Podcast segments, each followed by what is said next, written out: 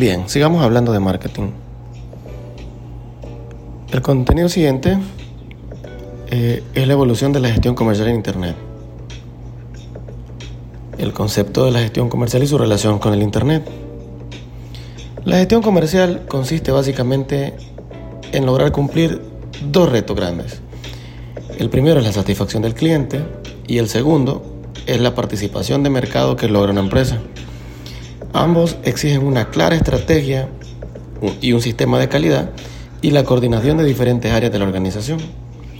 Siendo esta propuesta entonces, se puede afirmar que el entendimiento de las necesidades del cliente respecto a los tipos de productos que se deben ofertar, sus características, el precio que éste está dispuesto a pagar, la distribución en las zonas geográficas en las que se puede encontrar y que él las puede comprar, además de colocar la comunicación en los canales donde éste se informa, son elementos fundamentales para lograr que el cliente se sienta satisfecho. El segundo reto, que es la participación de mercado, hace referencia al porcentaje que tiene la empresa del tamaño total de los consumidores que se encuentran dentro del mercado en el que ésta participa. Por ejemplo, imaginemos una pequeña ciudad en la que viven más o menos 200 personas. En esta ciudad o en este país hay solamente 10 vendedores de tomates. Por todos, o sea, el total de tomates que se venden en esta ciudad en un mes o al mes es de 5 mil. Tengamos este dato presente. Uno de los vendedores eh, decide que quiere conocer cuál es su porcentaje del mercado y decide calcularlo en este ejemplo de manera mensual. Entonces, lo primero que hace es contabilizar cuántos tomates vende él al mes. Este se da cuenta que vende 500 tomates. Entonces decide calcular de la siguiente manera. Si el total de la venta por todos los vendedores es de 5.000 y él vende 500, entonces decide sacar el porcentaje y es 500, que es su venta, entre 5.000, que es la venta total, multiplicado por 100. Y esto le da un total de un 10%.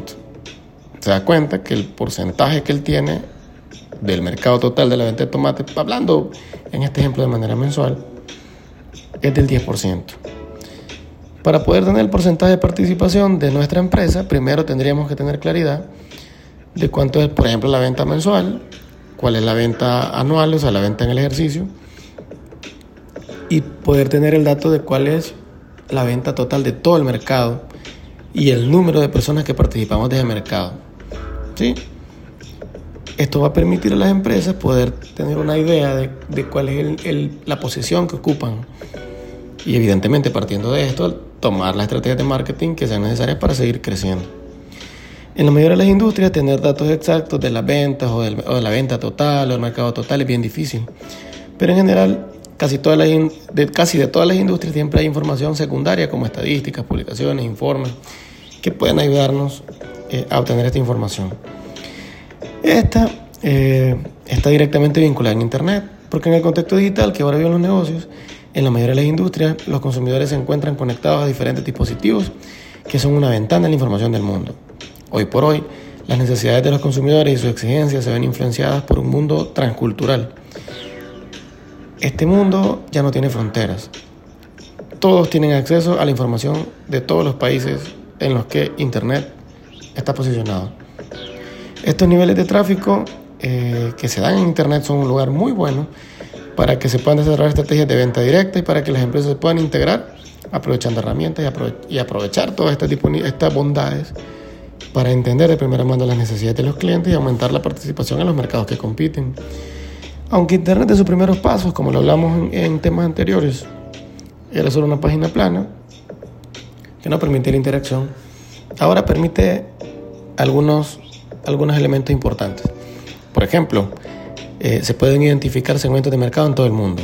Se puede conectar una conversación directa entre una empresa y sus consumidores. Se pueden clasificar los prospectos de acuerdo a las necesidades individuales y categorizarlas. Ordenar todas las acciones de la empresa para lograr una conversión efectiva y que esto se pueda convertir en una venta. Controlar todos los elementos desde el primer contacto hasta el cierre de la venta.